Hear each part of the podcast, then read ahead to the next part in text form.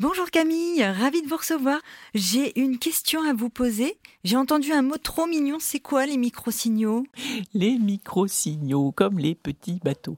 Les micro-signaux, c'est vrai que j'utilise beaucoup cette expression, je m'en rends compte, parce que euh, on a tendance à nommer une émotion euh, quand elle est déjà très très euh, très très grande, très très grosse, très volumineuse, qu'elle prend de la place, qu'elle crie fort ou qu'elle nous met vraiment en, difficulté ou très en joie ou etc.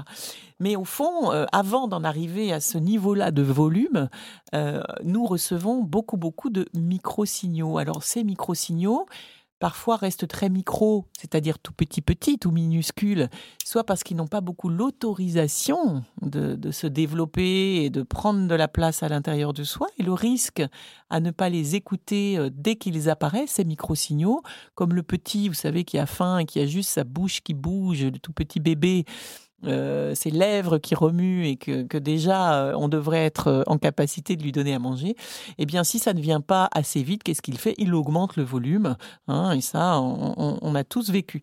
Et du coup, les humains, les grands, les adultes, on fait pareil, c'est-à-dire qu'on a des tas de micro-signaux à l'intérieur de nous très fins qui nous permettent de piloter nos choix, nos actions, nos décisions. Et si on ne les entend pas, alors ils augmentent le volume. Et de quoi est-ce le signal exactement, un micro-signal ben, c'est le signal tout simplement d'un besoin, d'un besoin vital, profond, vital au sens vitalisant. Et, si je les écoute dès le départ, ces micro-signaux, eh bien je sais que je suis en train de trouver des issues favorables à mes besoins. Si je n'en tiens tiens pas compte, ils risquent d'augmenter le volume. Donc trouvons des issues favorables à nos micro-signaux et apprenons à les décoder.